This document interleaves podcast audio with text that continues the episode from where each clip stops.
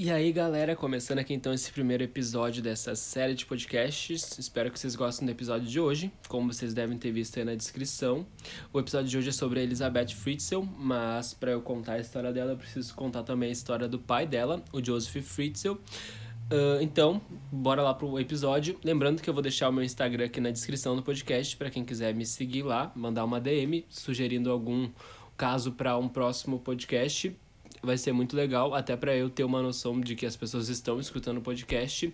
Me mandem esse feedback para mim lá no meu Insta, que é o lugar que a gente consegue ter esse feedback, vai ser bem importante para mim. Então, bora lá pro episódio de hoje.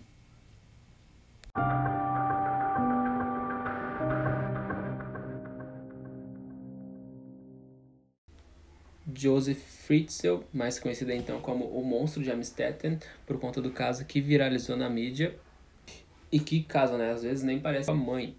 De acordo com o próprio Joseph, a sua infância foi muito dura, tanto que quando ele tinha ali os seus 12 anos, ele chegou para a mãe dele e falou que não iria mais tolerar os maus tratos que ele vinha sofrendo e que não aguentava mais ser sovado por ela. Acredito que para ele ter usado essa palavra, os maus tratos deveriam ser bem pesados, né? Porque a gente usa sovado para alguma coisa bem pesada que acontece. Mas, continuando a história, então, em 1956, Joseph já tinha ali os seus 21 anos. Ele se casou com Rosemary Fritzl, com quem teve sete filhos, sendo dois meninos e cinco meninas, incluindo a Elizabeth, que nasceu em 1966. Desde jovem, então, Joseph ele já apresentava características de violência sexual, tanto que em 1967 ele ficou preso por 18 meses depois de ter cometido o estupro de uma jovem enfermeira. 18 meses, só 18 meses, acho bem pouco assim para o tipo de crime que ele praticou. Deveria ser mais, essa é a minha opinião, pelo menos. Uh, enquanto ele fazia, cometia o ato, ele manteve ela refém com uma faca em sua garganta. Então Joseph foi preso, depois ele foi liberto e, de acordo com relatos que eu li na internet, foi em 1977 que Joseph começou a praticar abusos sexuais contra sua filha Elizabeth, que na época tinha apenas 11 anos. Elizabeth era uma criança, então, quando tudo isso começou a acontecer, quando o terror começou na vida dela. Eu não encontrei essa informação na internet, mas eu escutei em alguns podcasts que Elizabeth ela era bem fechada, assim, era não digo que tímida, mas ela era bem na dela uh, durante a sua adolescência, de, obviamente por conta de tudo que ela sofria. Mas essa é uma informação que eu não achei na internet, eu escutei em outros podcasts. Então, a Elizabeth, depois ali de completar a escolaridade obrigatória, ela se matriculou em curso para ser garçonete. Após isso, então, ela começou a trabalhar então, no início de 1983, por conta de todos os abusos que ela vinha sofrendo nas mãos do pai dela, ela decide fugir de casa e vai para Viena, então, na companhia de um colega de trabalho. Mas, infelizmente, ela foi encontrada pela polícia três semanas depois de ter fugido e eles trouxeram ela de volta para casa dos pais. Então, em 29 de agosto de 1984, começa o terror na vida de Elizabeth o terror, na verdade, já existia, né? Só ficou mais pesado a história. Uh, com a desculpa de que precisava de uma ajuda para carregar uma porta até o por porão, uh, Joseph atrai Elizabeth para o porão. Então ela ajudou ele a levar a porta e ficou segurando a porta enquanto ele parafusava as dobradiças. Mas acho que nunca passou pela cabeça dela que aquela porta que ela estava ajudando a colocar no porão seria a porta que vedaria o cativeiro em que ela ficaria durante 24 anos. Elizabeth foi lá, ajudou o pai dela, né, a colocar a porta no porão, e quando ele terminou de parafusar as dobradiças ali da porta, ele pegou uma toalha com éter, encharcada com éter. Para quem não sabe, éter é uma substância que quando inalada faz com que a pessoa desmaie, e ele colocou no rosto de Elizabeth, fazendo com que ela desmaiasse. Então, quando Elizabeth acordou, ela já estava uh, presa no porão, no cativeiro dela. De acordo com a Elizabeth, nos dois primeiros dias de cativeiro, ela ficou algemada e após isso o pai dela amarrou ela. Nos primeiros dias de cativeiro, Elizabeth ela batia nas paredes e arranhava o teto gritando por socorro, só que obviamente o, o porão estava super vedado e não tinha como alguém escutar os gritos de socorro da Elizabeth. De acordo com ela também, o desespero dela foi tanto que ela quebrou as unhas na altura da pele. Imagina, deve ter sido muito dolorido para ela. fazendo com que o sangue escorresse então pelos seus braços. Então o ambiente que a Elizabeth ficava era pequeno e sempre ficava escuro. Nas poucas vezes que ela conseguia ver um facho de luz, ela imaginava ver auroras no alto de uma montanha ou o brilho de estrelas. O que ela fazia, uh, o que faziam ela, né, cantarolar para tentar passar o tempo e para tentar aliviar a dor de estar ali, né? E outro fato também que eu li é que para tentar aliviar, fazer com que o cativeiro fosse menos pesado para ela, ela fingia que estava viajando. Então ela escolhia uma paisagem distante que ela já havia visto antes e ela se imaginava indo e voltando deste lugar. Depois de ter passado então um mês do desaparecimento de Elizabeth, o Joseph uh, entrega à polícia uma carta com selo de uma outra cidade, escrita por ela mesma, obviamente ele deve ter obrigado ela a escrever, no qual ela dizia que estava hospedada na casa de um amigo e que estava cansada de viver com a família. Na carta, ela também pedia que seus familiares não procurassem por ela, que caso contrário ela deixaria o país. O desgraçado do pai dela disse à polícia que provavelmente ela tinha se juntado a alguma seita religiosa enquanto ele mantia ela em cativeiro no porão da casa em que morava toda a família dela, em que morava a mãe dela, em que morava os irmãos dela, né?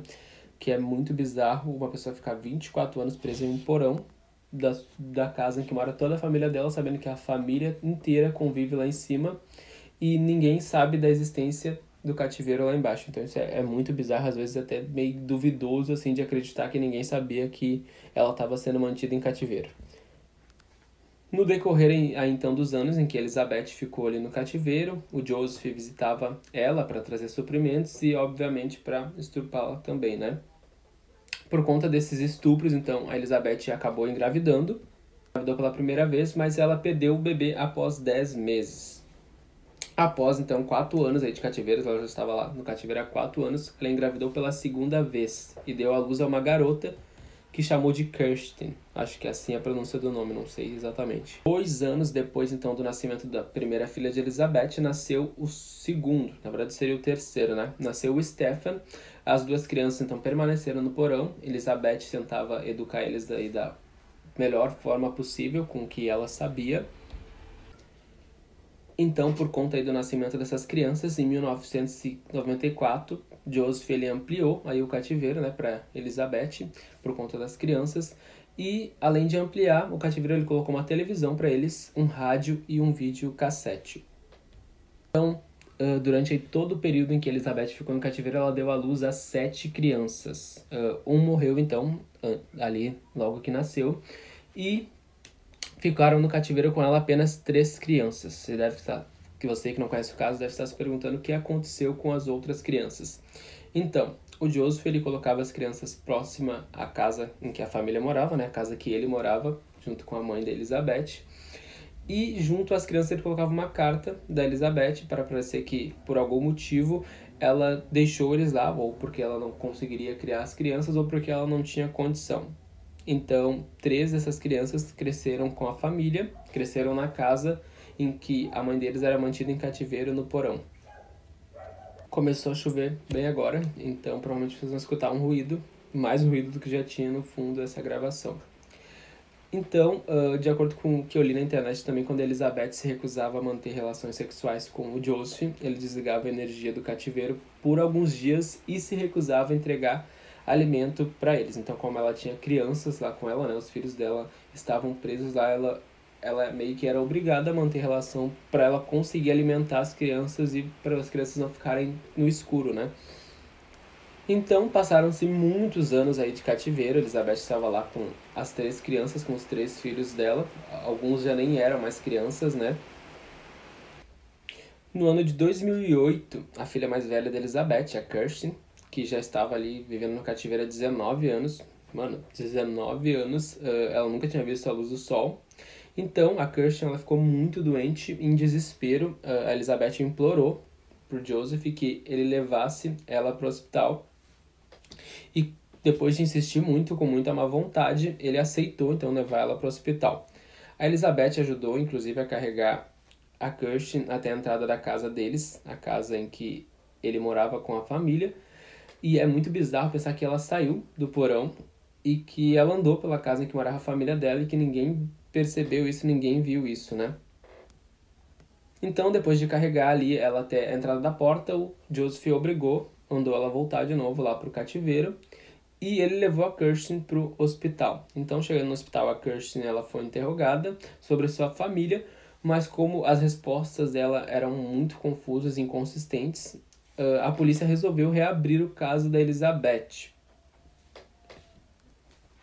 Então, né, o, espert, o espertinho do Joseph apresenta outra carta para a polícia, uma carta mais recente da Elizabeth, e ele alimenta a tese que ele tinha falado lá no, no passado, né, em que a filha havia se juntado ali a uma seita religiosa.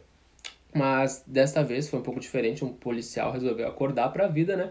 E desconfiou dessa seita, a, a, não acreditava que essa seita realmente existisse, e ele também percebeu que as cartas pareciam ter sido ditadas, escritas de maneira estranha, que, que foi o que realmente aconteceu, né?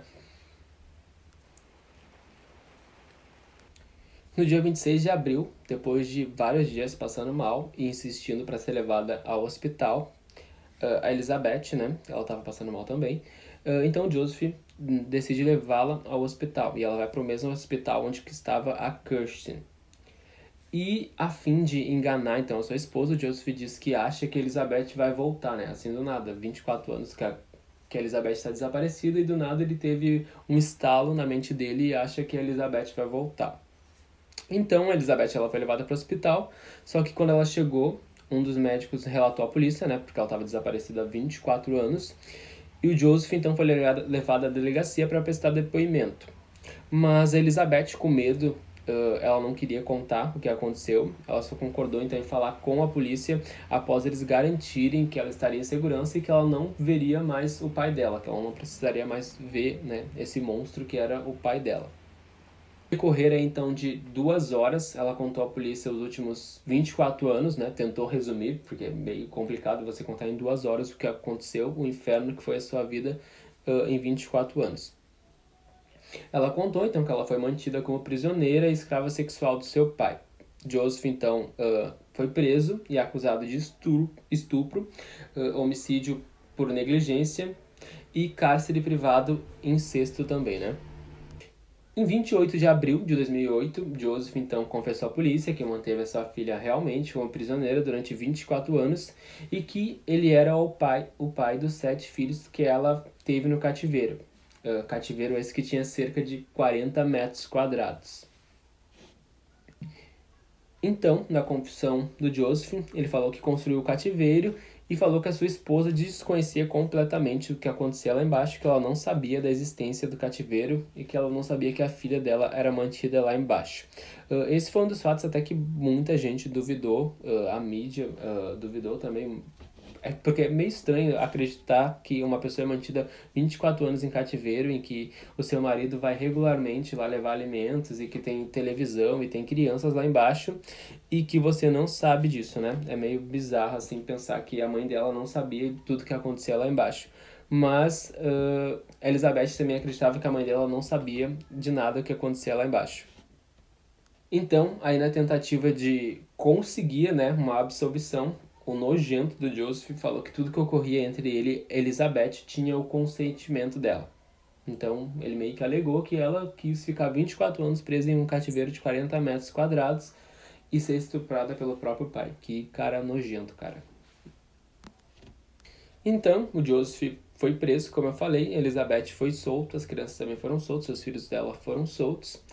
E apesar de todo o assédio da mídia, né, Elizabeth nunca concedeu nenhuma entrevista e o único contato que ela teve com o mundo foi através de um cartaz em que ela agradeceu todo o interesse público em cima do caso e a solidariedade que chegava do mundo todo, né? Porque esse foi um caso que comoveu todo mundo, porque foi um caso muito, muito louco, muito bizarro que aconteceu com ela. Então, o mundo se comoveu, as pessoas todas queriam ajudar de alguma forma, mas deve ter sido muito difícil realmente para ela uh, passar por tudo isso e depois ser exposta dessa forma e ter que dar entrevistas para contar o que aconteceu.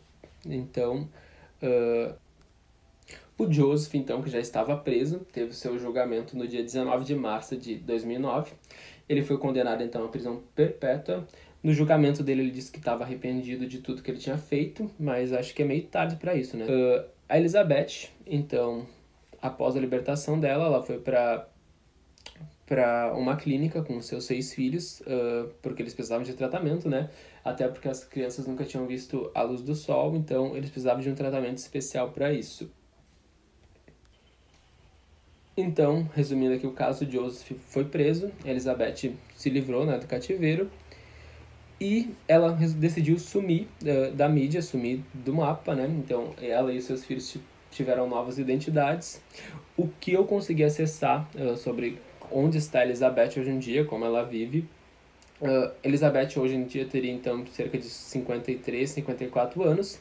Uh, o que eu consegui encontrar na internet é que aparentemente ela vive em um vilarejo com seus filhos, uh, todos eles então com novas identidades. A princípio, Elizabeth estaria casada, sua filha Kirsten, que teria em torno de uns 30, 31 anos, estaria namorando. E isso foi o máximo de informação que eu tive sobre como estão eles hoje. O Joseph, então, né, tem em torno de 83, 84 anos, uh, não sei exatamente qual a idade dele. Ele continua recluso em uma sala sozinho, sem contato com os demais prisioneiros. Uh, eu li na internet que ele se recusa a fazer as suas funções, como ele é, é engenheiro, eu acho alguma coisa assim. E então ele fica recluso sozinho, sem contato com os demais presos e aparentemente ele está com um pouco de amnésia, eh, ele está esquecendo das coisas. Então, esse foi o caso de hoje, espero que vocês tenham gostado. Eu tentei resumir o máximo possível. É um caso que não ficou tão longo, mas eu acredito que eu tenha trazido bastante informação uh, importante e relevante para esse caso. Espero que vocês tenham gostado e até o próximo episódio desse podcast.